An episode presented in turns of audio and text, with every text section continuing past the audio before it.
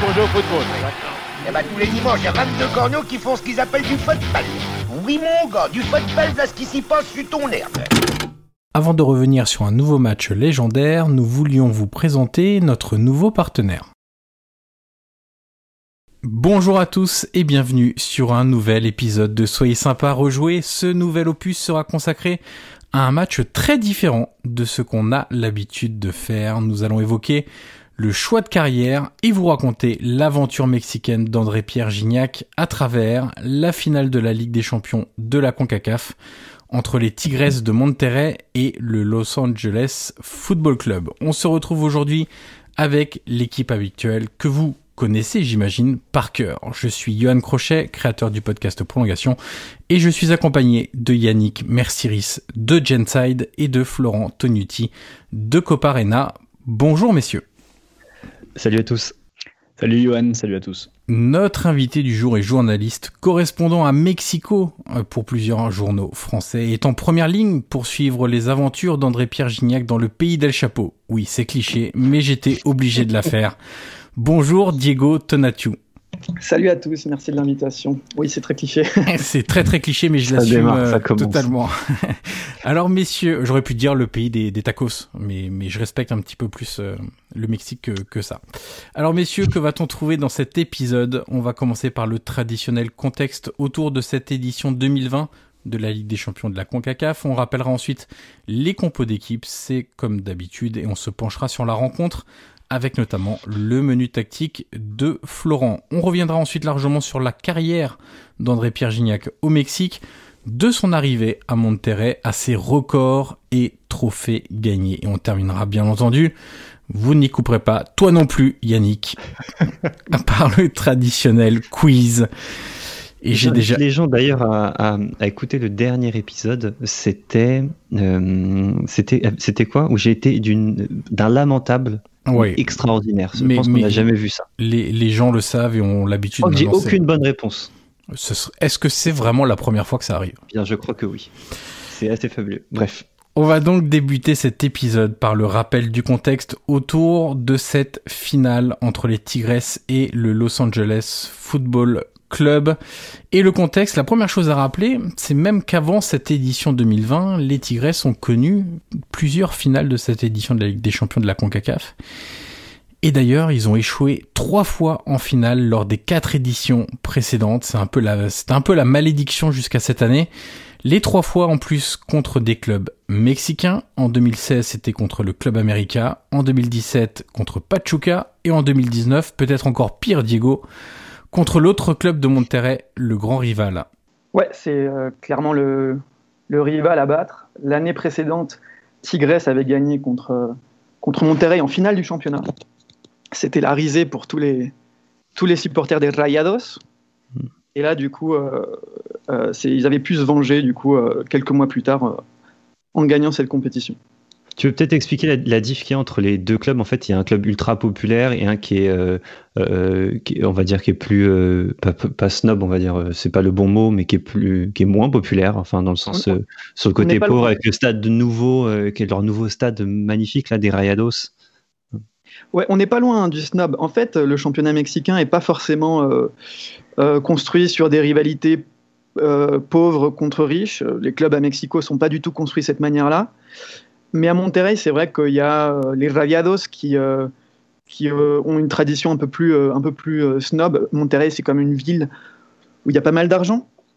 Et, en face, il y a les Tigres qui représentent l'Université nationale du Nuevo León, Université autonome du León, pardon. Euh, donc il n'y a rien qu'à voir les stades et, euh, et, là où ils sont construits les stades, euh, on comprend quoi. Le stade Pour donner d'exemple, voilà, c'est ça, c'est le, le, le, stade de, des Tigresses, c'est genre un peu comme à Boca, c'est un peu la, la, dégaine de ça, et le Monterrey, il ressemble à l'Alliance Arena, un truc comme ça, grosso modo. On pourrait dire ça. Le, le, stade des Tigresses s'appelle le Volcan parce que c'est un stade ouvert à l'ancienne qui est sur le campus de l'université autonome du Nuevo León. Et euh, les Rayados, c'est vraiment, comme tu le dis, un stade vraiment moderne. La tribune de presse, j'ai jamais vu ça. Euh, les loges, j'ai jamais vu ça. Enfin, c'est vraiment, euh, quelque chose de très impressionnant. Et c'est le fameux stade qu'on voit sur une photo avec la montagne derrière qui symbolise la ville de Monterrey. Oui, d'ailleurs, c'est une des, avec le stade de Braga, certains stades sud-africains qui font généralement le tour de Twitter à chaque fois qu'ils sont euh, postés en photo. Euh, ça fait partie des plus belles vues, effectivement, quand on est dans un stade, euh, ce stade de, de Monterrey. dans cette édition 2020 de la Ligue des Champions de la CONCACAF, on va rappeler rapidement le, le parcours de l'équipe d'André-Pierre Gignac. En huitième de finale, ça n'a pas été si simple que ça. Euh, contre l'Alianza Football Club. J'espère que je le prononce bien, Diego. Défaite 2-1 au match aller, victoire 4-2 au retour. Est-ce que c'était déjà une petite surprise de voir les Tigresses autant galérer face à, cette équipe-là? Oui, oui, forcément, c'est euh, c'est pas logique de perdre face à Alianza, enfin en tout cas perdre le, le match aller face à Alianza euh, dès les huitièmes, alors que cette année-là, c'était vraiment l'objectif du club, la Ligue des champions de la CONCACAF parce que euh, les Tigresses avaient remporté plusieurs titres de champion et ils restaient sur cette euh, série de trois euh, défaites en, finale de, de, Conca Champions. On peut dire Conca Champions hein, pour aller plus rapidement. Ça marche. Plutôt que dire Ligue des, champions de la CONCACAF.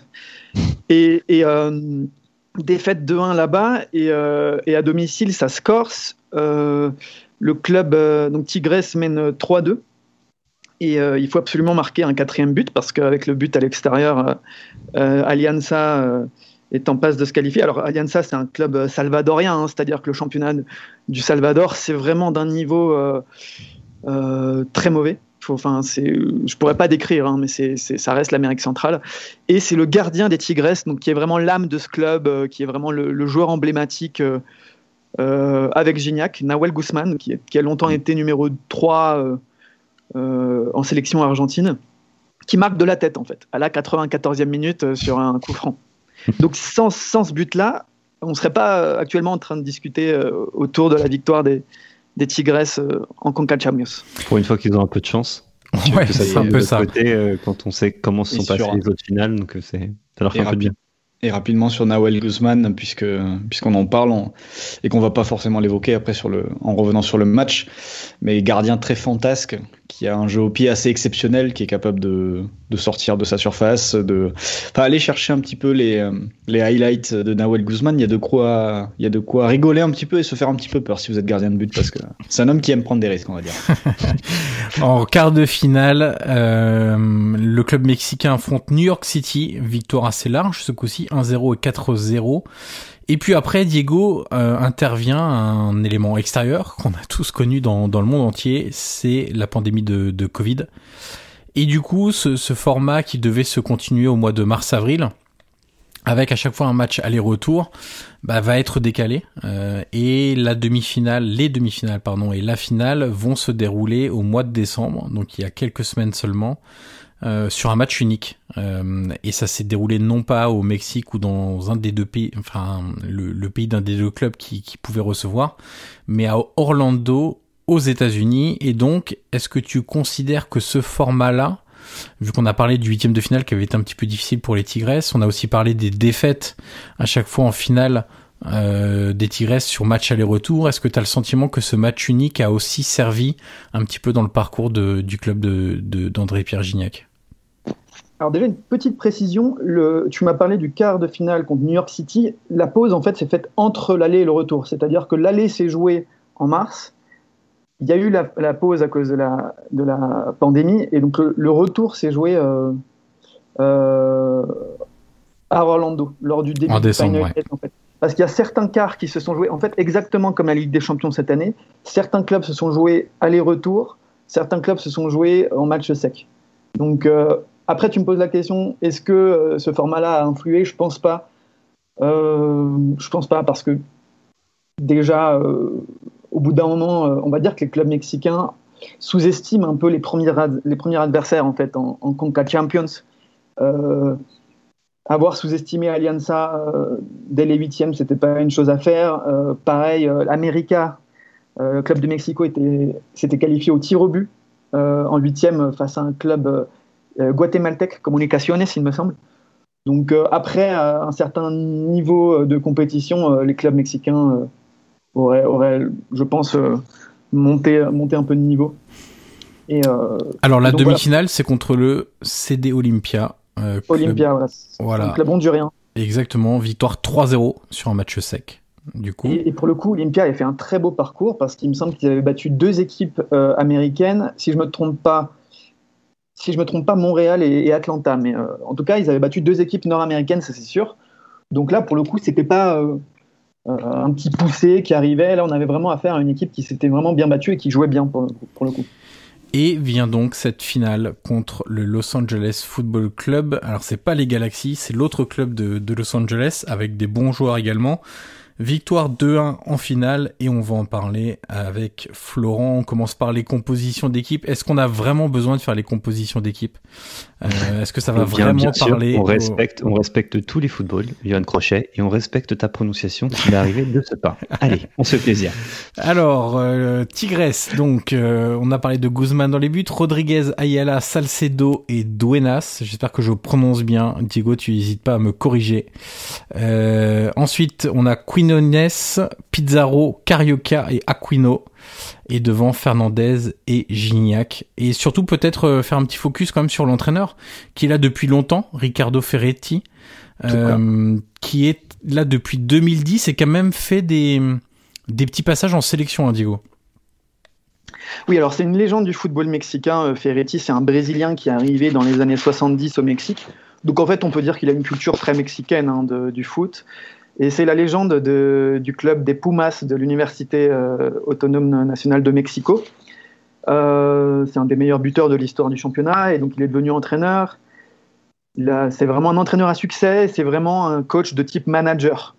Euh, difficilement on peut dire que le jeu des Tigresses, c'est le plus beau jeu du Mexique. Par contre, c'est peut-être le meilleur gestionnaire d'ego du championnat. Parce que pour être entraîneur des Tigresses, il n'y a pas que Gignac. Hein c'est quand même une flopée d'internationaux sud-américains, donc, euh, euh, il faut savoir être là. Et oui, il a fait quelques allers-retours avec la sélection. En fait, la sélection, quand, la sélection mexicaine perd un coach, euh, souvent, il va y avoir un temps que, va choisir la fédération pour choisir un, sélectionneur. ça arrivé qu'il y ait un temps de six mois, par exemple après la Coupe du Monde 2018, il y a eu à peu près six mois entre le départ du Colombien Osorio et l'arrivée de, Tata Martino. Et entre-temps, en fait, c'est souvent un coach du championnat, donc soit Vucetic, soit euh, euh Tuca Ferretti qui viennent faire euh, l'intérim. Du côté du club américain des Los Angeles Football Club, attention. Alors, dans les buts, nous avons Vermeer. Alors ça, ça va, c'est un gardien euh, néerlandais. exactement. Ensuite, on a Blackmon, Murillo, Segura, Palacios. On verra comme une équipe qui est assez euh, cimenté Amérique du Sud, Amérique centrale aussi. Hein. Au milieu de terrain, Cifuentes, Kay et Blessing. Et ensuite, on a Vela, notre ami Vela, dont on a déjà parlé dans un France-Mexique et dont on va reparler rapidement avec Diego cette fois-ci. Mousovski et Rossi, la petite euh, pépite entre Rossi, le mec tout le temps blessé, là? Non, non, non, non, non, non, non, ah, pas celui-là. Ok, j'ai eu peur. Un autre. Il, avait été, il, avait, il, avait été, en MLS, euh, Giovanni, non? Ou Giuseppe. Giuseppe Rossi. Giuseppe. Exactement. Et euh, l'entraîneur aussi connu pour le coup, euh, c'est Bob Bradley, l'ancien sélectionneur des, des États-Unis, euh, qu'on a souvent vu, enfin qu'on a vu en Coupe du Monde évidemment. donc c'est au final deux entraîneurs quand même assez expérimentés qui ont eu cette dimension d'entraîneur de, de sélection. Donc c'est deux références quand même euh, sur le sur le continent américain euh, du nord au sud. Euh, Diego, on voulait parler avec toi de Carlos Vela parce que nous on avait dit lors du France Mexique, lors du podcast sur le France Mexique et un peu la catastrophe de de, de on s'était dit c'est un joueur pour lequel on avait des attentes assez hautes qui était très coté notamment quand il était à Arsenal mais qui avait pas forcément performé au plus haut niveau. Alors, il avait quand même fait carrière en Europe et puis qui est revenu, mine de rien, je trouve assez jeune, qui est parti d'Europe assez jeune. Quel est toi ton, ton regard sur le, sur le parcours de ce joueur-là pour lequel on avait beaucoup d'attentes, qui a fait une partie de sa carrière en Europe et qui est revenu, je, je le répète, hein, vraiment assez jeune euh, euh, aux, aux États-Unis, enfin sur le continent américain. Je crois, je crois, qu'il est revenu à, à 28, 29 ans, 29 ans probablement. Euh, bah, après, c'est toujours euh, compliqué de, juger ses carrières. En fait, quand il y a un, gamin qui a 17 ans, euh, qui est, il me semble, meilleur buteur de la Coupe du Monde des moins de 17 ans en 2005. Tu remportes le Mexique. Il y a toute cette attente derrière. En réalité, moi, quand je regarde la, carrière de Carlos Vela, c'est quand même une très bonne carrière. 72 sélections, 19 buts. Et surtout, son passage à la Real Sociedad. Donc, en fait, il met un peu de temps, je pense, à, à, devenir vraiment un, titulaire dans un club européen. Ça doit être uniquement à 23 ans. Mais finalement, c'est, euh, il me semble, euh, l'un des étrangers. Je crois que c'est l'étranger qui a le plus joué avec la Real Sociedad. Et, je regardais ses statistiques. Bon, c'est 250 matchs, 73 buts. Donc finalement, c'est un peu plus que, que Griezmann. Et finalement, il il est l'un des meilleurs joueurs de la belle période de la Real Sociedad du milieu des années 2010, où il fait un duo énorme avec Griezmann. Je pense que tous les Lyonnais euh, se souviennent d'une élimination précoce euh, où Griezmann euh, et Vela font ce qu'ils veulent sur cette double confrontation. Donc voilà, après il joue deux Coupes du Monde. c'est vrai, que vrai que si on compare avec ce qu'il était censé devenir, il euh, y a de quoi être déçu. Après, lui, c'est un, profil assez particulier. C'est un gars qui n'aime pas vraiment le foot. S'il est rentré aux États-Unis jouer à Los Angeles, il a déjà dit, c'est parce qu'en fait, il est, un fan de, basket, de NBA, et il est très content de vivre aux États-Unis et de pouvoir profiter des matchs des Lakers. Et euh, c'est plus ou moins assumé, donc, euh, enfin non, c'est plutôt assumé. Donc en fait, je pense qu'il n'y a pas trop de, comment dire, de regrets ni de critiques à avoir envers ce mec-là si on compare avec Chicharito et Giovanni Dos Santos, qui sont un peu les trois espoirs du Mexique du début des années 2010, mm. je pense qu'en globalité, Chicharito fait une meilleure carrière parce que bon, il est actuellement meilleur buteur de la sélection, même si euh, il est très critiqué parce que la majeure partie de ses buts euh, sont peut-être face à des petites sélections. Après, il a quand même marqué lors de trois, coupes du monde, hein, Chicharito, 2010, 2014, 2018. Mais euh, sa fin de carrière actuelle, c'est vraiment un c'est calvaire. Il a pas mal de problèmes extrasportifs. ça se passe plutôt mal. Ça s'est plutôt mal passé à West Ham, là où il est passé, avant de rentrer. Et même là, au Los Angeles Galaxy, ça se passe pas très bien. Avec la sélection, ça se passe pas bien. Giovanni Dos Santos, ça a toujours été plus ou moins problématique. Il y a eu beaucoup de problèmes extrasportifs. Il a été pris en photo à la sortie de bar complètement ivre à l'âge de 20 ans, 21 ans. Giovanni, il n'a jamais vraiment été un référent en Europe. Alors, il a plus de sélections que Vela, parce que Vela, à un moment donné, il a refusé la sélection.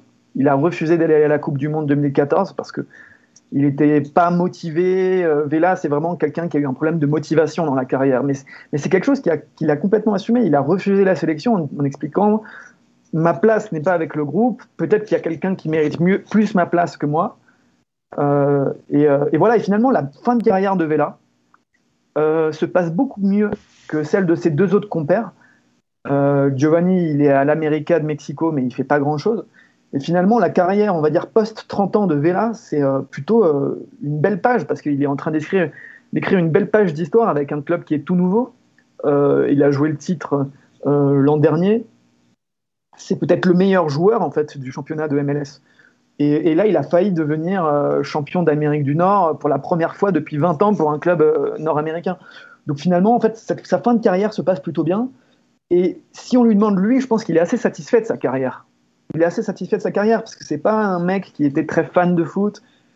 Euh, pourtant, c'est contradictoire avec son style de jeu qui est quand même, enfin, c'est quand même un joueur délicieux. Et, mais finalement, en fait, si on lui demande, il est, je pense, assez satisfait. Il a joué deux coupes du monde. 75 sélections. Euh, il a été référent en Espagne pendant à peu près 5 ans. Euh, lui, lui il, est, plutôt satisfait et je pense que sa fin de carrière euh, parle plutôt pour lui et il a une image bien meilleure désormais que les deux autres que sont Chicharito et, Giovanni Santos. Alors Flo, on va passer au menu tactique, revenir en, en détail sur cette rencontre, sur cette finale de la Conca Champions. Euh, une rencontre finalement qui, comme d'autres finales, euh, commence de manière assez fermée, avec euh, beaucoup de fautes aussi. C'est assez fermé, il y a pas mal de fautes. On va donner le chiffre directement 41 fautes au total dans le match, ce qui fait, ce qui fait beaucoup quand même, hein. une faute toutes les, quasiment une fois toutes les deux minutes en moyenne.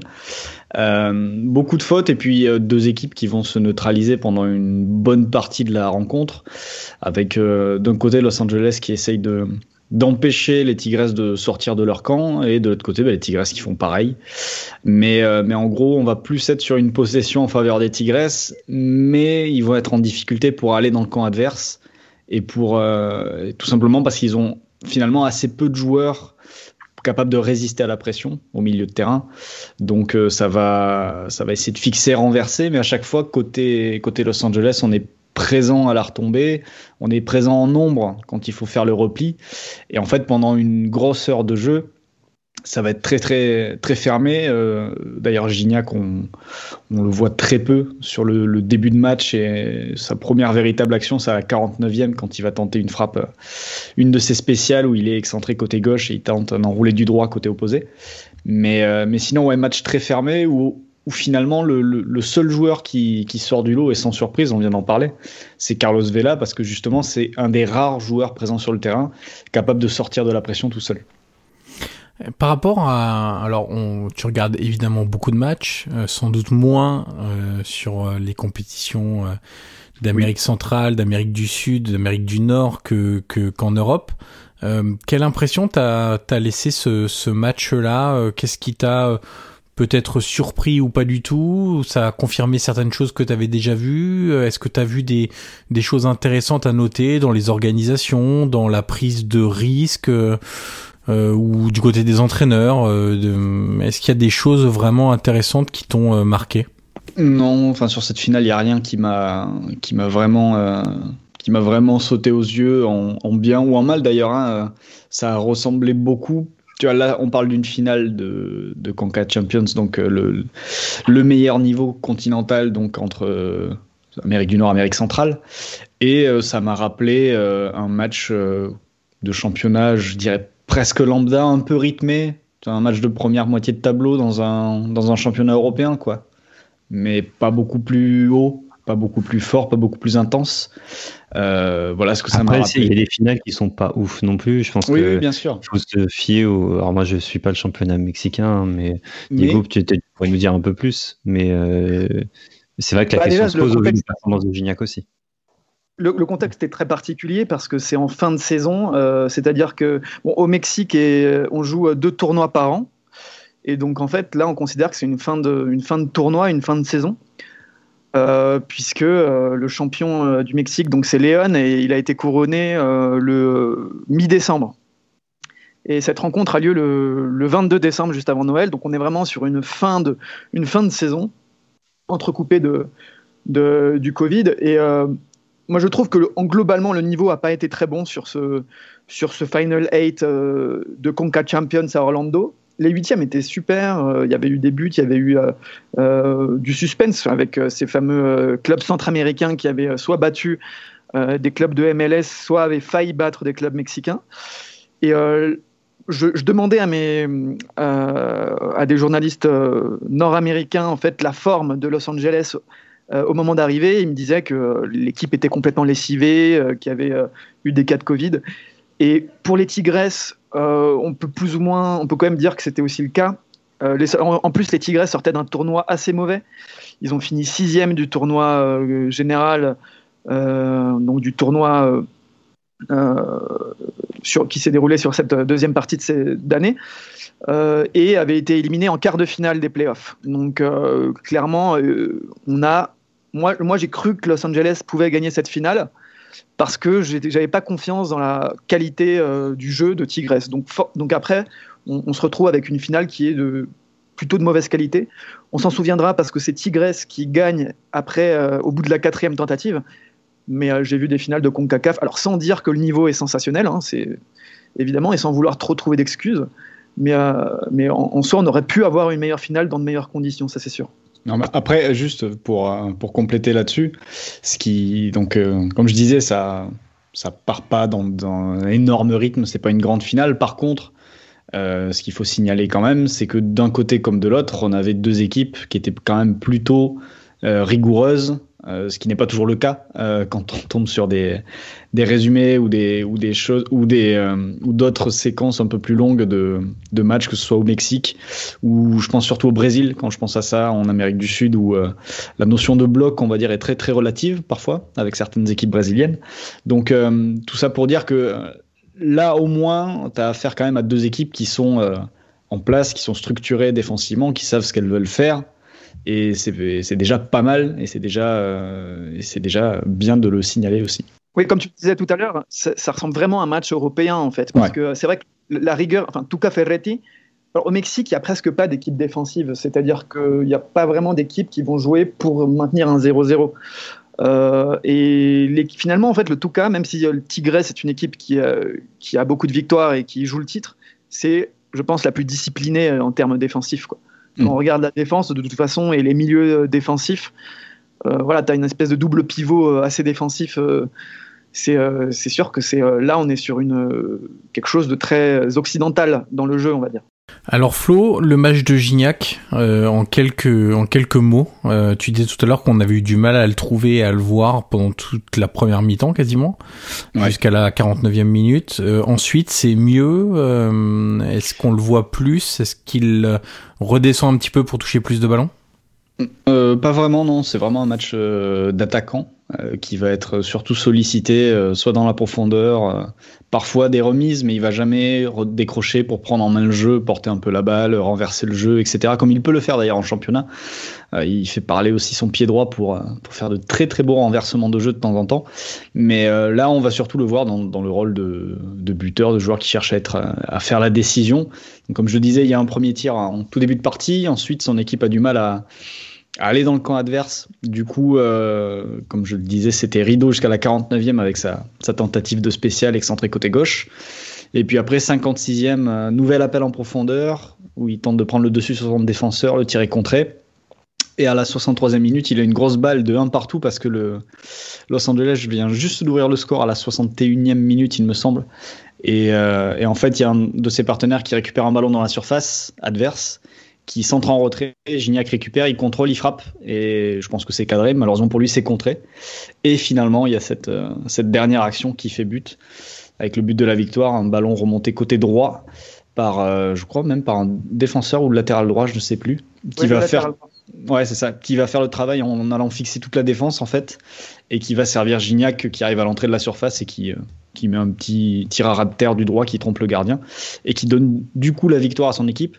Mais voilà, il termine la, rencontre à 5 tirs, sachant que les Tigresses en ont 11 sur le match, donc ça montre quand même sa prépondérance euh, dans la, capacité à être dangereux de, de l'équipe. Après, voilà, c'est pas non plus un match immense, mais bon, il a eu, il a eu ses occasions, il a mis son but, il a fait gagner son équipe, et je pense que c'est tout ce qu'on lui demande quand il est euh, dans un soir euh, normal, on va dire. Alors, on va euh, quand même dire que Gignac a eu une importance prépondérante dans, dans cette victoire en, en Conca Champions. Il met un but en quart, deux buts en demi, un but en finale. Flo, si on parle... Le meilleur joueur aussi, je crois. Ouais, on va y revenir juste après sur euh, effectivement sur le meilleur joueur, meilleur buteur, je crois de mémoire, et meilleur joueur euh, de, de cette édition. Euh, Flo, tu voulais nous faire un petit point sur euh, les qualités de buteur d'André-Pierre Gignac, et t'as même une petite question pour Diego. Ouais, alors euh, je vais faire je vais faire ça rapidement. Déjà, ce qui est intéressant, euh, parce que du coup, au-delà de ce match, j'ai regardé un petit peu ses ses, compilations, ses, buts, ses frappes, etc. Ce qui est intéressant avec lui, c'est que c'est un, buteur très très complet. C'est-à-dire que chaque année, je crois, depuis qu'il arrive au Mexique, bon, évidemment, il y a son, énorme frappe de balle du droit, mais c'est aussi un joueur qui peut être euh, très bon de la tête. Dans la surface, il doit mettre 5-6 buts de la tête par saison, je pense, depuis qu'il est arrivé, à peu près. Mais ce qui m'a marqué en fait, c'est que j'ai regardé un petit peu euh, ce qu'on appelle les expected goals de Gignac depuis qu'il est arrivé au Mexique. Donc je me suis servi de, la plateforme Y-Scout pour, faire, pour aller chercher ces, statistiques-là. Et donc au total, depuis 2015-2016, selon Y-Scout, euh, Gignac a marqué 146 buts pour 126 expected goals. Ça veut dire quoi? Ça veut dire qu'un attaquant normal, moyen, en moyenne, avec toutes les occasions qu'a obtenu Gignac, il aurait mis 126 buts. Gignac en a mis 146. C'est-à-dire qu'il a marqué 20 buts de plus qu'un attaquant entre guillemets normal. Évidemment, on peut repenser à tous les buts de folie qu'il a marqués, euh, avec des frappes de très très loin, euh, des reprises de volée assez folles, etc. Mais euh, en fait, en regardant les choses de plus près, je me suis rendu compte que sa surperformance, en fait, c'est 20 buts de plus, il les a marqués que dans le championnat mexicain que dans la. C'est la euh, Liga MX Je sais plus le nom exactement. La Liga, c'est le nom du playoff, mais en fait, le ah, c'est la Liga MX. Ok. Et, euh, et du coup, euh, je me suis posé la question de cette surperformance. Est-ce que c'est vrai aussi pour les autres, bah, les autres joueurs qui arrivent d'Europe pour finir entre guillemets leur carrière? Et en fait, je me suis rendu compte que Vela a mis 13 buts de plus qu'un attaquant moyen euh, quand il a, depuis qu'il est à, Los Angeles. Ibrahimovic a mis 52 buts, c'est aussi 12 de plus que ses expected goals. Et en fait, euh, Diego, je me suis posé la question euh, des gardiens dans le championnat mexicain, parce que en ayant, vu certains buts, je me suis dit qu'avec peut-être des, gardiens européens, je ne sais pas si, la frappe de Gignac qui finit qui finit sous la barre, mais pas forcément en pleine lucarne, elle serait rentrée. Quoi. Euh, et, du coup, je me suis posé cette question-là sur le, niveau des, gardiens au Mexique, parce que forcément, quand un attaquant met plus de buts que ses expected goals, parfois il y a la variable du gardien de but et de la qualité des gardiens qui peut, être, euh, qui peut entrer en compte. Et c'est vrai que depuis Guillermo Ochoa, euh, je ne sais pas s'il y, a, un gardien mexicain qui, perce et qui, qui pourrait arriver au haut niveau, en fait. Enfin, au très haut niveau, je veux dire. Eh ben moi, je me poserais plutôt la question sur les défenses centrales. Euh, parce que, euh, en réalité, les gardiens mexicains, enfin, du championnat mexicain, il a beaucoup d'étrangers. De toute façon, c'est un championnat. C'est un championnat. Si on pouvait le comparer un peu à l'Europe, ce serait un peu la première ligue parce qu'il y a vraiment certaines équipes qui jouent avec huit étrangers et euh, le reste des Mexicains. et, et ça, la règle, elle déroge pas pour les gardiens. Où il y a beaucoup de gardiens argentins ou uruguayens et en réalité, moi, je vois très peu de bourdes des gardiens. Euh, je pense que c'est un, championnat sur le continent plutôt réputé pour ses bons gardiens. Mhm. Euh, par contre, moi, je suis assez d'accord euh, pour. Enfin, moi, je pense que les défenses, la culture défensive, tactique, et notamment et aussi du duel, n'est pas celle d'Europe. Ça, c'est sûr et certain. Moi, je pense que et, et, surtout, déjà, premièrement, parce que les équipes ne bétonnent pas.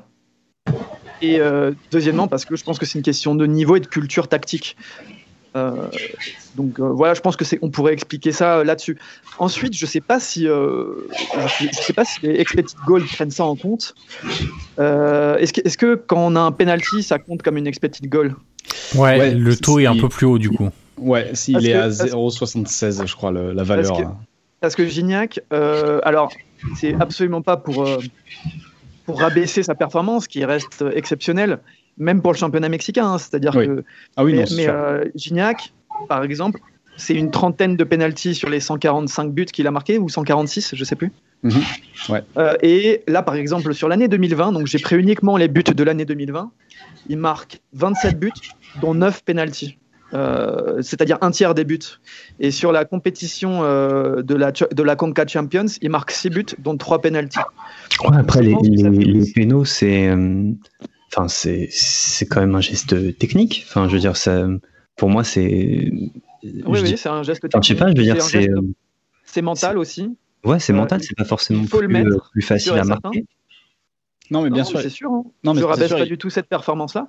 Bah, par mmh. contre, euh, c'est juste une façon d'expliquer qu'en plus, Gignac, en plus de marquer ces buts-là, euh, il a aussi cette facilité euh, à pouvoir, pouvoir tirer des, des, des penalties.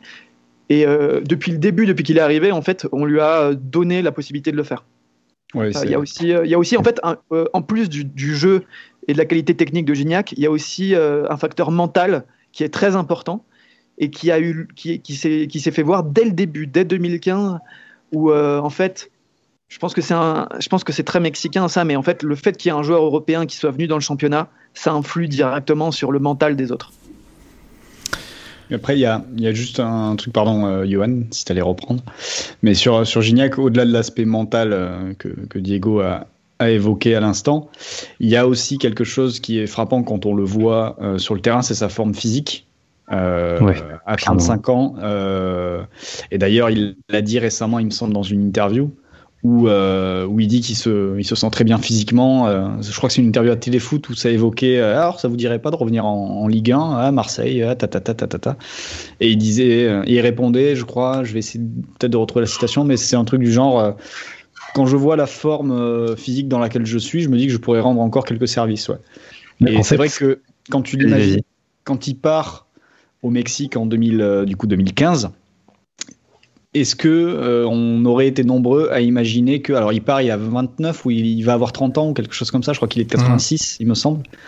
je ne sais pas si on aurait été nombreux à l'imaginer encore aussi euh, actif, performant, pertinent sur le terrain et dans une telle forme physique cinq ans plus tard, avec, euh, avec ce départ au Mexique il y a, il y a cinq ans. Euh, en fait, ce qu'il explique, c'est que quand il arrive au, au Mexique, il, il se prend tout de suite un préparateur physique, en fait, personnel.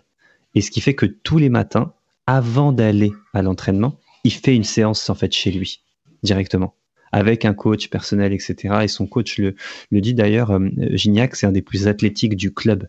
Euh, on a toujours, nous, l'impression d'avoir euh, bah, un Big Mac pour Gignac. Enfin, tout le monde se souvient un peu de ses moqueries parce que ça a toujours été quelqu'un d'un peu, pas fort, mais on va dire, il, est assez robuste, en fait, dans son, dans son gabarit.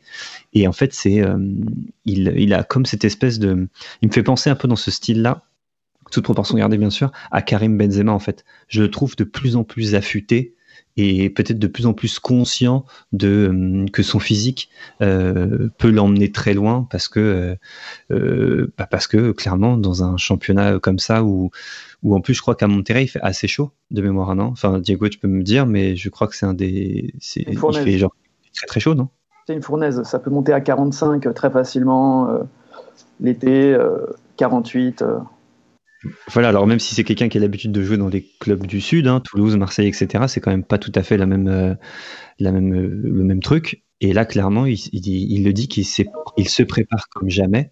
Et après, peut-être aussi que le format de championnat d'ouverture, fermeture, peut-être que lui convient mieux aussi hein, ben, sur le, côté calendrier. Euh, je sais pas si les saisons sont plus longues ou pas là-dessus, mais en tout cas, il se prépare avant d'aller en entraînement. Ça en dit long quand même sur le professionnalisme aussi du gars. Il n'est pas parti, de toute façon, on va vite le comprendre, il n'est pas parti dans, se faire une retraite dorée. Quoi. Merci Bielsa aussi, parce que je pense que la dernière saison qu'il fait en Europe, en France, finalement, il est sur à peu près les mêmes statistiques, hein, une bonne vingtaine de buts sur la saison. Et il me semble que c'est la saison où Bielsa, euh, le coach euh, à, Marseille, que on, voit même que physiquement, il est différent. On le voit. Et, euh, et puis, comme tu le dis, son coach, c'est tous les jours. Hein. moi, je le suis sur Instagram et je suis son coach sur Instagram. C'est tous les jours, tous les jours. Même le lendemain du match, enfin surtout le lendemain du match, tous les jours, il est en entraînement particulier. C'est une rigueur incroyable. Alors on va parler un peu plus en détail encore d'André Pierre Gignac, mais avant de continuer, on arrive à la mi-temps de notre épisode. C'est donc le moment de laisser place à notre partenaire. On se retrouve juste après ça. Alors Diego, on va avoir besoin de tes lumières. Déjà, Diego, on doit savoir, parce qu'on a beaucoup parlé euh, du club des Tigresses, on a beaucoup parlé d'André-Pierre Gignac, mais déjà pour euh, savoir un petit peu où il arrive quand il arrive au Mexique, est-ce que tu peux nous dire ce que représente ce club à l'échelle de Monterrey? On a compris qu'il y avait une forte rivalité avec l'autre club de Monterrey, mais à l'échelle du Mexique, qu'est-ce que la ville de Monterrey représente et qu'est-ce que le club représente? Ah, c'est très intéressant en fait. Euh, la réussite de Gignac, elle, euh, va bien au-delà du, foot, déjà par de par la, le club dans lequel il débarque en fait. Parce que il arrive dans un championnat qui a une, qui certaine histoire, qui a, un, certain contexte aussi.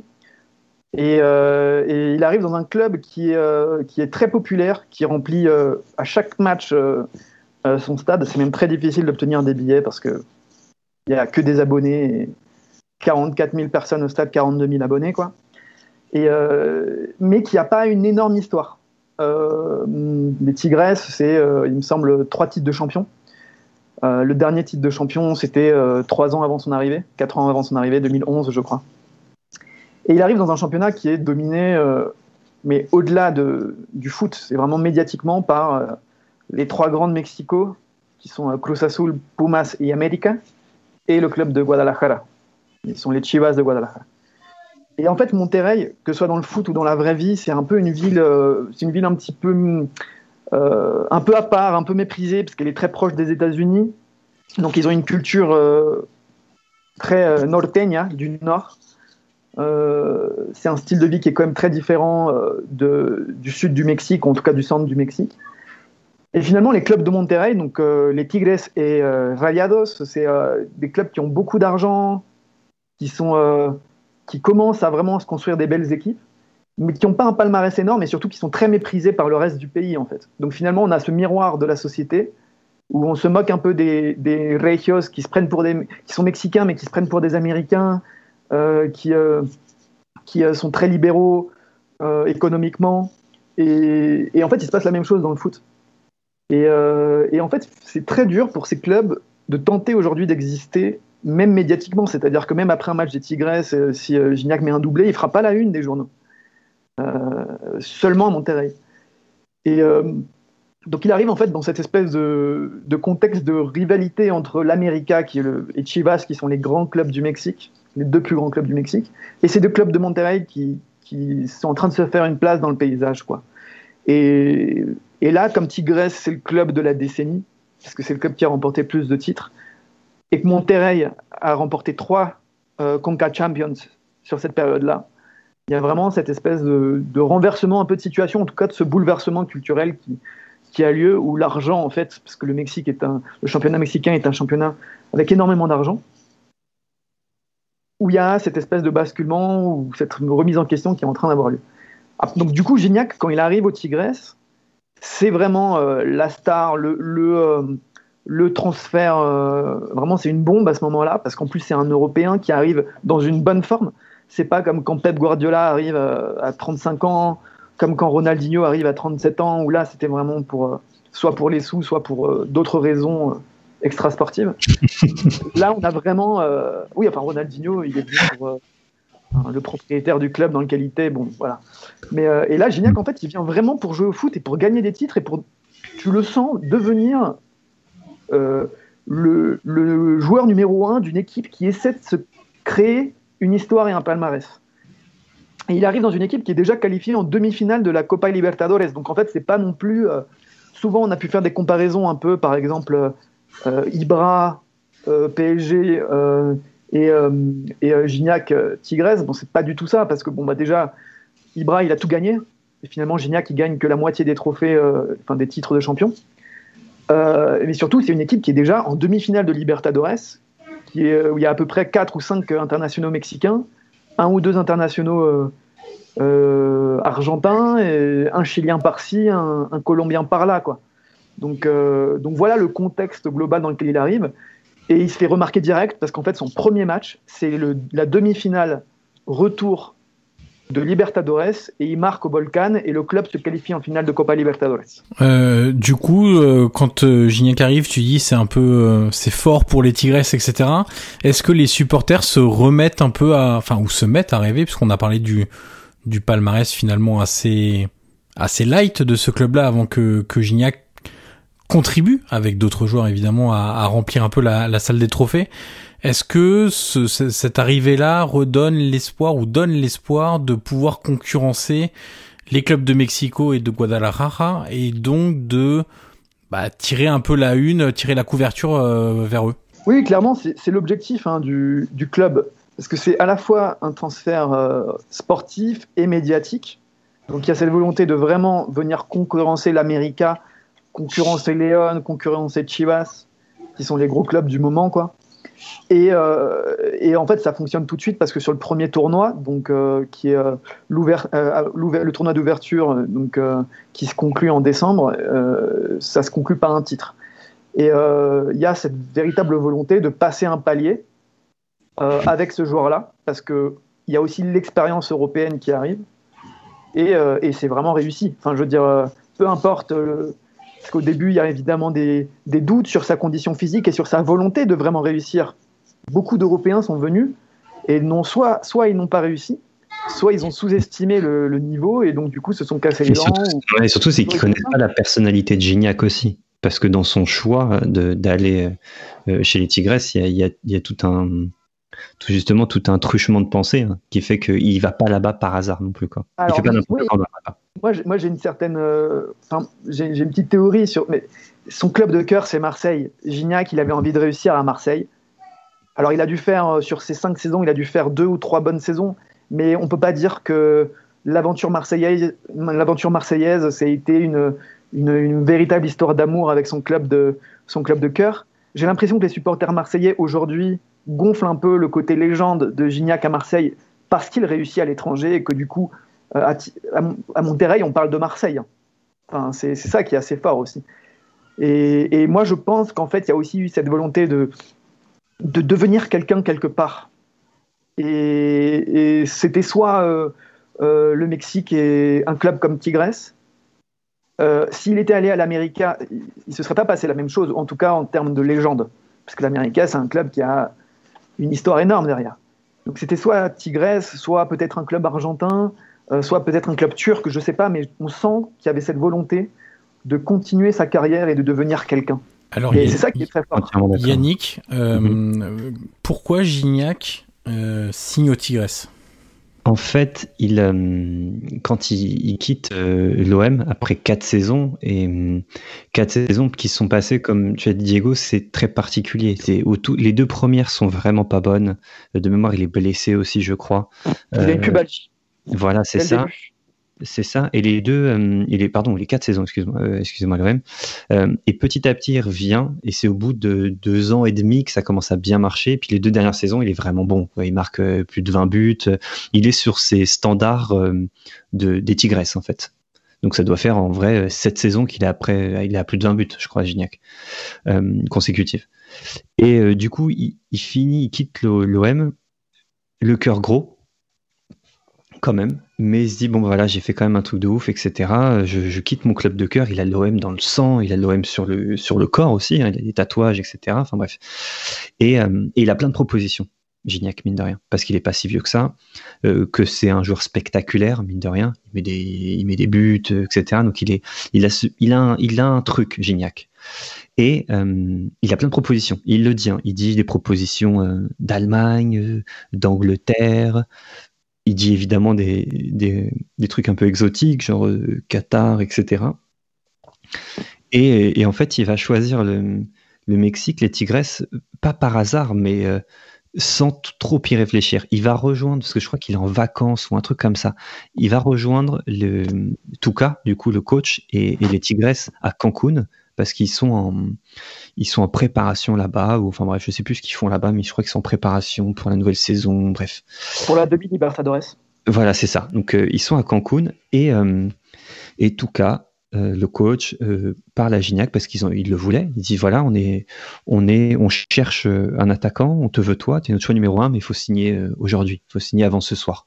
Pour je ne sais quelles raisons, ils ont besoin de signer vite. Peut-être que toi, Diego, tu me diras, peut-être que il y y a des fenêtres de transfert, je sais pas comment ça se passe au Mexique. Et, euh, et du coup, il parle pendant super longtemps avec Touka, avec, euh, avec le, lui explique un peu le club, le pourquoi, du comment et tout.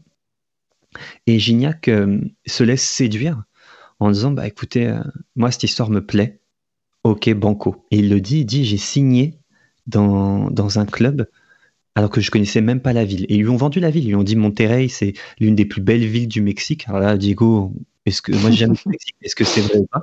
Est-ce que Monterrey est vraiment une des plus belles villes du Mexique? Ça dépend ce qu'on apprécie. Euh, non, mais vraiment, parce qu'en fait, c'est une ville, quand comme je l'ai dit tout à l'heure, très à l'américaine. Il faut avoir une voiture pour vivre à Monterrey. Mhm. Euh, si on parle du Mexique comme Mexique, ce que représente le Mexique, Monterrey n'est pas une très belle ville.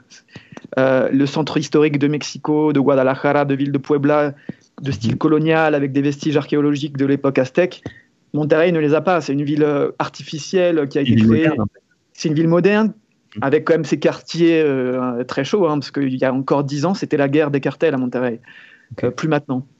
Mais c'est une ville, on va dire, qui n'a pas beaucoup d'histoire. Il y a très peu de musées. C'est une ville qui s'est construite sur l'industrie, sur la sidérurgie, qui a et beaucoup aussi sur la migration en fait interne des, des, Mexicains du Sud qui venaient chercher du travail.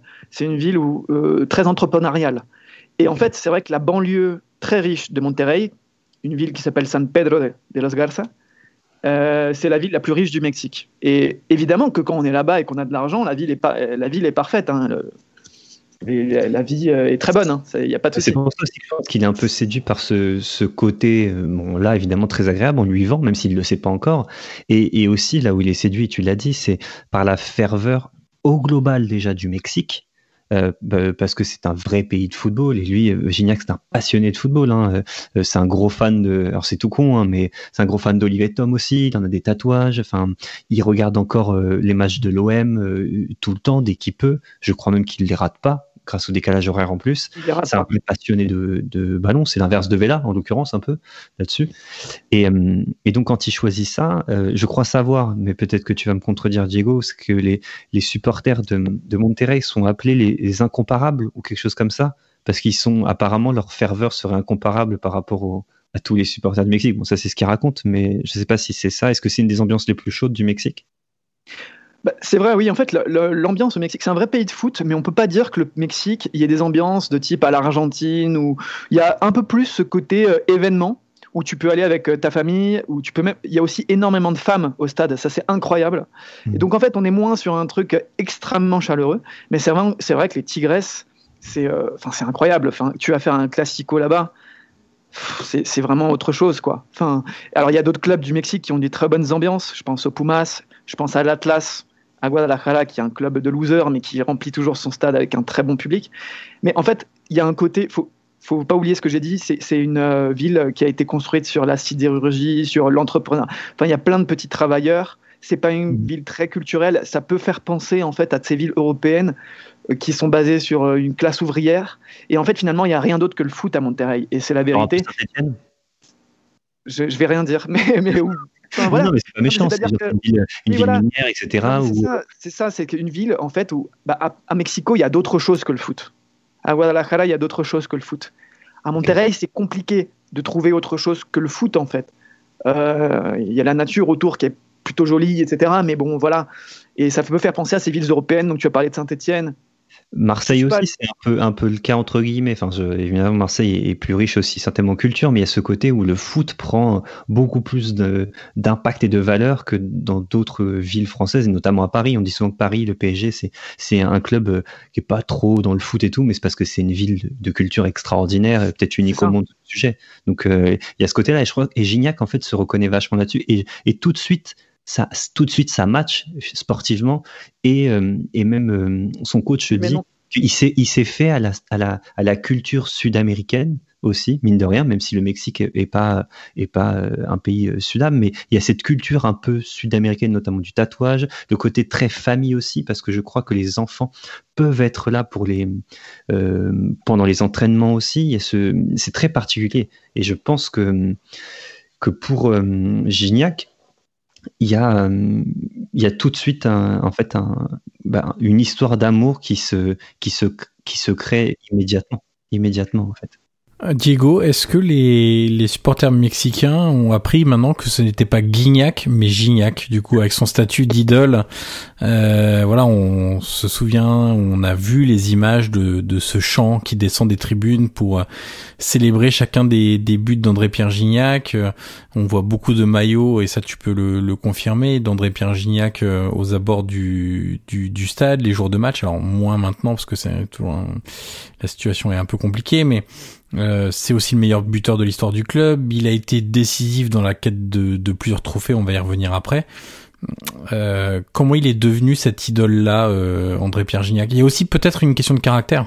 Bah, il y a la question de caractère parce que c'est ce qu'on ce qu'on disait sur quel type de ville tu arrives, dans quel type de ville tu arrives.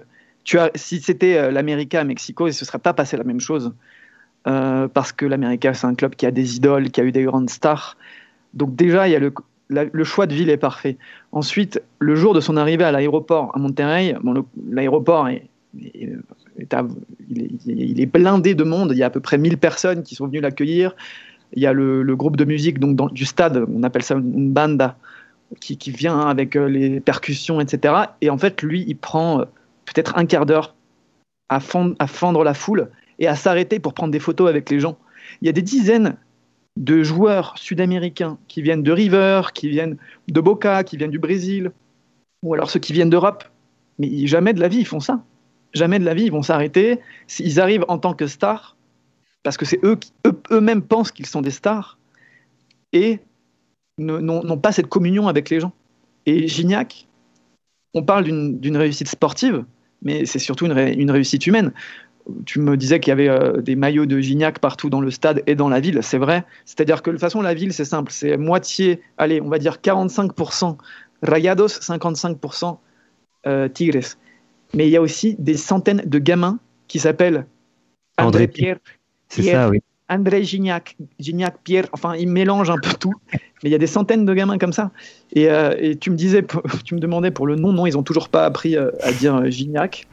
Euh, le, son je est un peu compliqué, donc il continue à dire Guignac. De, toute façon, si les journalistes sont pas capables et les commentateurs sont pas capables de le faire, ce sera difficile pour les, pour les gens. Mais bon, et en plus, on dit que c'est que c'est l'histoire d'amour parfaite et tout machin. On a l'impression que c'est, euh, tu sais, on a l'impression qu'il arrive euh, et que tout va bien et que Gignac est le sauveur. Alors c'est un super, euh, je crois que au bout d'un an et demi, il est déjà à 50 buts. Euh, il dit ouais, je vais rattraper. Je veux. Il le dit déjà. Hein. Il y a un documentaire d'ailleurs, je vous conseille de le voir sur sur YouTube, un intérieur sport sur le début de Gignac sur les deux premières saisons. Il dit ouais, je veux battre déjà le record de buts et il en est il en est loin, il en est loin quand il le dit. Mais mais en fait, Gignac arrive quand même dans un club, on l'a dit, de, de loose parce qu'il gagne pas beaucoup et il perd même des gros gros trucs. Et il dit dans ce docu qui est assez ouf, il dit franchement ça me gaffe de perdre. Euh, franchement, si j'en repère une, si j'en repère une, euh, je supporterai pas. en gros, je partirai. Ou je sais pas, en MLS peut-être, etc. Et il s'avère qu'il va en perdre d'autres. Avant de gagner celle de 2020, il va en perdre euh, une autre, deux autres, deux autres même, il me semble. Et, et du coup, moi, je veux, peut-être que toi, Diego, tu sais, c'est que qu'est-ce qui l'a fait rester? Parce que un mec qui te plante 25 buts, 30 buts par saison, déjà, certainement des clubs européens qui se sont dit, on va peut-être le faire revenir, des clubs de MLS qui avaient des thunes, qui ont peut-être euh, eu envie, peut-être des, des Sudam aussi. Qu'est-ce qui a fait qu'il est resté finalement? C'est ce côté, justement, chevillé au corps, euh, je suis un tigre, moi aussi. Bah, tu, fais bien de poser cette question parce que c'est vrai qu'en Europe, euh, enfin surtout en France, on parle de Gignac quand il marque un but, en fait. Donc, quand il marque, c'est un but spectaculaire. Et donc, du coup, tu as cette sensation qu'il est tout le temps en train de marquer, tout le temps en train de, de, gagner des matchs et de gagner des trophées. Et, petite parenthèse, euh, il a réussi à être en équipe de France alors qu'il n'était pas dans un championnat européen aussi. il a failli être le héros. Il a, failli être le héros de l'Euro 2016 en étant le buteur des Tigresses, en fait. C'est incroyable. Exceptionnel. Et, d'ailleurs, euh, tout Monterrey, enfin tout Monterrey, la moitié de Monterrey, euh, était euh, devant sa télé à supporter la France pendant cet euro. Parce que c'était Gignac. Et en fait, à travers. C'est peut-être là qu'on le euh, voit l'héritage, Diego, en fait, de, de, de ce qu'est aujourd'hui André Pierre Gignac pour les Tigresses. Parce que c'est même à aller jusqu'à jusqu'à supporter une sélection nationale différente de ton propre pays. Parce que supporter ton club, ça paraît logique. Mais aller jusqu'à supporter une autre équipe nationale alors évidemment, c'était pas face au Mexique, hein, mais une autre sélection nationale juste parce qu'il y a ce joueur-là et qu'on a envie de le voir réussir, de le voir briller pour que aussi le nom des Tigresses ressorte à l'échelle internationale, c'est quand même signe de l'importance qu'a pris Gignac. C'est ça aussi, c'est que Monterrey est une ville qui est en mal d'amour et donc en fait, euh, que ce soit la ville ou que ce soit les clubs de, de Monterrey, et donc du coup, en fait, il y a aussi cette notion de par Gignac fait, Gignac va mettre en haut le nom de Monterrey. Quand il marque, euh, il me semble que c'est après les attentats du Bataclan, il y a ce match euh, contre l'Angleterre, où euh, en tout cas il marque un but contre soit l'Allemagne, soit contre l'Angleterre. Et il fait le signe de la double L, qui sont les libres y locos, les libres et fous. C'est eux qui se comparent aux incomparables, enfin qui disent qu'ils sont incomparables. Et ça, c'est une des images qui restera aussi. C'est que sous le maillot français, il n'a pas fait le signe des supporters marseillais, il a fait le signe des supporters des Tigresses.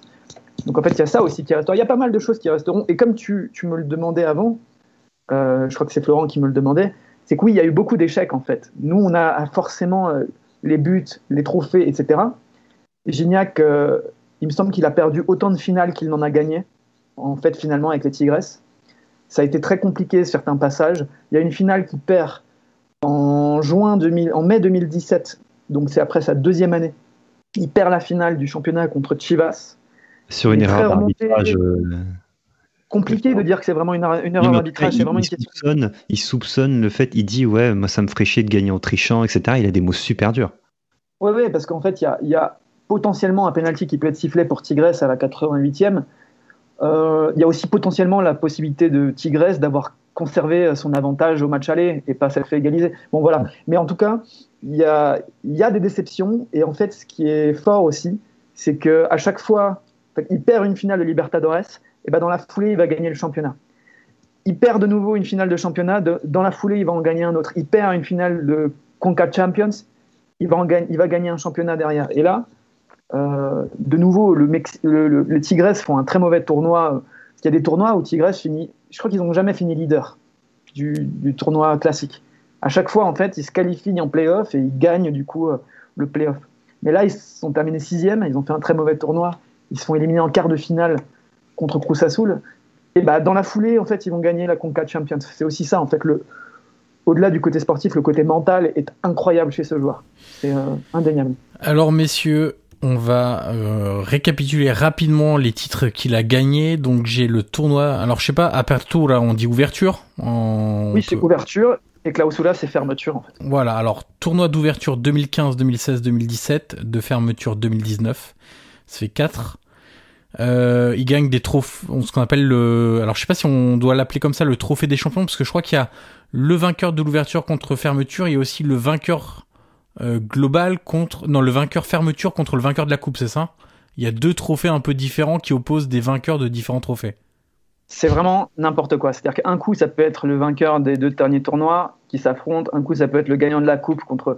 Enfin, ils inventent euh, n'importe quoi l'été, euh, histoire d'organiser un match euh, soit à Atlanta, soit à Dallas, soit à Los Angeles et faire venir 50 000 personnes et voilà quoi. Alors on va dire quatre championnats et en trophée qui compte aussi la fameuse Conca Champions en 2020. Il y a donc quelques semaines. Messieurs, on va passer au quiz avant de boucler cet épisode. Et comme je me suis dit que ça allait peut-être réviser, je suis pas parti sur des joueurs mexicains ayant joué en France, je suis pas parti sur ce genre de choses-là. J'explique qu'on ne révise jamais. Ouais, ouais, ouais, je me méfie avec toi. Euh, parce que je me dis que non seulement t'es pas bon, et des fois je pense que t'es pas bon en ayant révisé. Et ça, c'est quand même assez dramatique. Alors, messieurs, on va parler d'André-Pierre Gignac. Lors de la saison 2008-2009, il inscrit 24 buts en Ligue 1, le plus haut total sur une saison de sa carrière en France. Il jouait à l'époque à Toulouse. Cette saison-là, lors du match retour contre Marseille, il inscrit un doublé. Je vais donc vous demander tout simplement et tout tranquillement et tout sereinement de me citer les 22 acteurs du match entre Toulouse et Marseille de la saison 2008-2009. Amusez-vous. Mandanda Oui. Alors, on va pas faire chacun votre tour. On va essayer d'aller un peu plus vite. Allez, on, on envoie. Voilà, vous envoyez et je vous dis. Bah, du coup, il y a Mandanda. Pour Mandanda, c'est bon. Alors, qui était le gardien de Toulouse? Carasso. Carasso, c'est bon. Diego, ah, tu es bien entendu invité à participer. Hein. Ouais, et Bondo, non? Brandao, c'est bon. J'avais dit Ebondo. Mais euh, Ah, pardon, excuse-moi. Euh, Ebondo, c'était bon aussi. Ah, Toi, t'en as deux, deux, en un. Euh... Giresse, il est dedans? Alors, Alain Giresse avait pris sa retraite. Non, il n'est pas dedans. Euh, Braten? Daniel Braten est dedans, évidemment. Enfin, je dis évidemment comme euh, si c'était facile. oui. Mais il était bien dedans. Étienne Dido Étienne Dido, bien au milieu de Toulouse. Vous êtes quand même euh, plus chaud sur les Toulousains pour l'instant. Ouais, pour l'instant. Elmander, Elmander, non il remplace Gignac, je pense. il arrive après, il me semble. Et du coup, bah, qui est à la pointe de Toulouse? Bah, Gignac. Bah, Gignac, voilà. Oui, bah, merci, ça va. Quand même. euh, Siriex Non. Non. Mathieu? Ouais, je crois. Jérémy Mathieu, c'est bon. Aurier est dedans Aurier n'est pas dedans. Non. Il doit arriver l'année d'après, je crois. C'est fou, vous êtes, vous êtes à bloc sur les Toulousains, vous m'avez cité. Ah, la Garonne est Viola. Hein. Qu'est-ce qu'il y a? La Garonne est Viola. Hein. on s'enflamme pas. On s'enflamme pas quand même. Euh, alors, Marseille, Heinze? Non. En 2008-2009. Ah, je suis totalement perdu. Stéphane Mbia? Non plus. C'est ceux qui arrivent avec Deschamps. Ouais, ils arrivent euh, après, ouais, ils arrivent pour le titre. Laurent Valbuena. Non. Valbuena Valbuena, oui. Ouais, ça en fait un autre. Euh, alors, Valbuena, Brandao. Nyang Oui. Ouais, ce que j'allais dire. Ouais. Ouais, ouais. Très bonne technique, euh, Yannick. Hein. C'est ce que j'allais dire. Elle, passe toujours crème, celle-là. Mais non. Vas-y, euh, Diego. Lucho González? Non. C'est pareil, c'est... il arrive l'année d'après lui aussi, je crois. Ouais. Il semble. Euh, Abriel. Non, bien tenté, mais non. Ah, c'est l'année d'après lui aussi, je crois. il fait un sacré mercato. Hein. Euh, il y avait qui au milieu à Marseille à ce moment-là? Alors, je vais vous donner un ou deux indices. Du côté de Toulouse. Non, non. non, du côté de Toulouse, euh, il y a notamment un international tricolore. Capou Non. Sissoko Oui. Soko. Moussa Sissoko, exactement, Flo et Diego. Euh, un défenseur argentin. Chieto Oui. Ah oui. Elle fait pas oui comme si t'étais comme si t'étais surpris. bah un peu quand même, mais bon. Euh, il y a aujourd'hui un joueur qui joue à Montpellier. Ah euh, Congrès.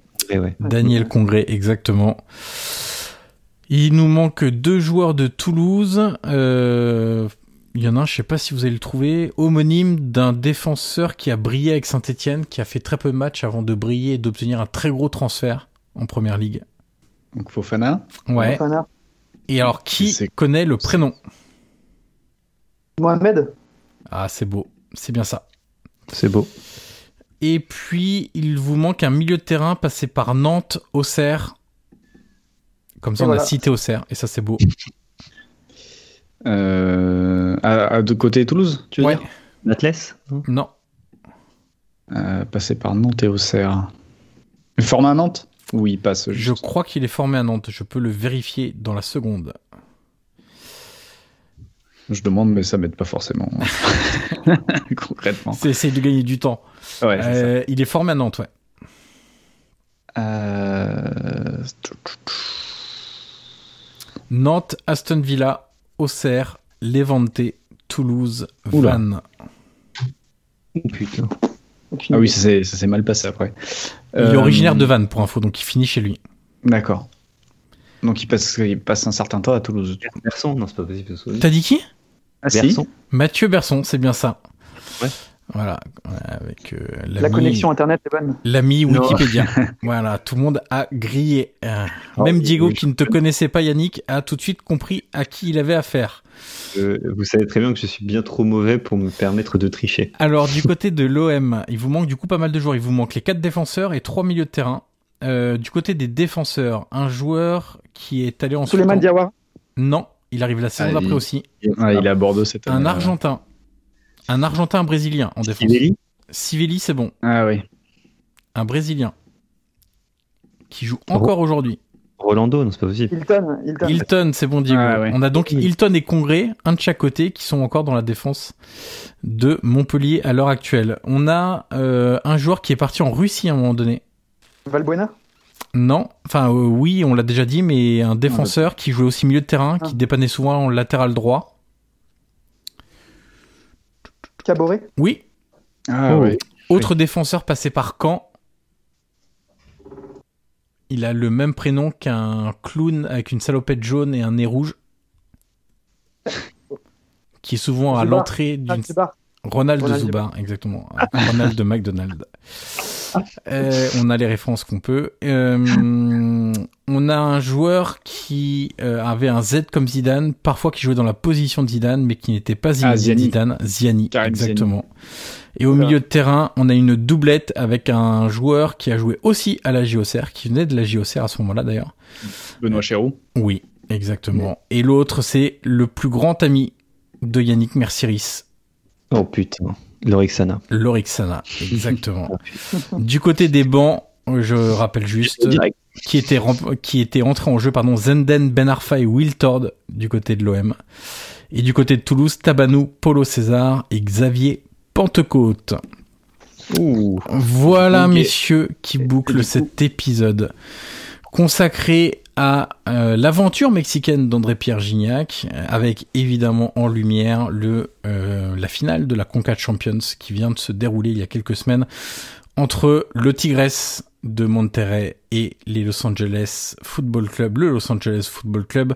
On remercie une nouvelle fois Diego Tonatiuh de sa participation, de sa présence, de son éclairage surtout sur le football mexicain et aussi sur euh, bah, toute l'aventure et, et, le quotidien d'André-Pierre Gignac au Tigresse. Merci une nouvelle fois Diego. Euh, et puis on se retrouve Yannick et Florent très rapidement pour un nouvel épisode de Soyez sympa rejouer. À très vite.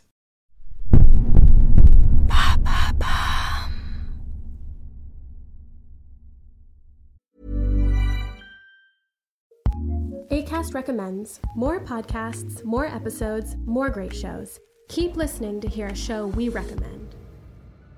Hey friends, it's me, Sharon McMahon, longtime government and law teacher and host of the Sharon Says So podcast. Each week on Sharon Says So, I do a deep dive into fascinating historical stories, state by state, to share the history of America that you probably haven't heard. I bring you stories of espionage, sled dog heroes, presidential scandals, changemakers, law defiers, and more. And weekly, I have some of the nation's most prolific thought leaders and creators. We talk about a huge variety of fascinating topics. New episodes of the Sharon Says So podcast are released every Monday, Wednesday, and Friday, and are available on the ACAST app or wherever you like to listen. Tune in and subscribe today for your fill of brain tingling moments. ACAST helps creators launch, grow, and monetize their podcasts everywhere. ACAST.com.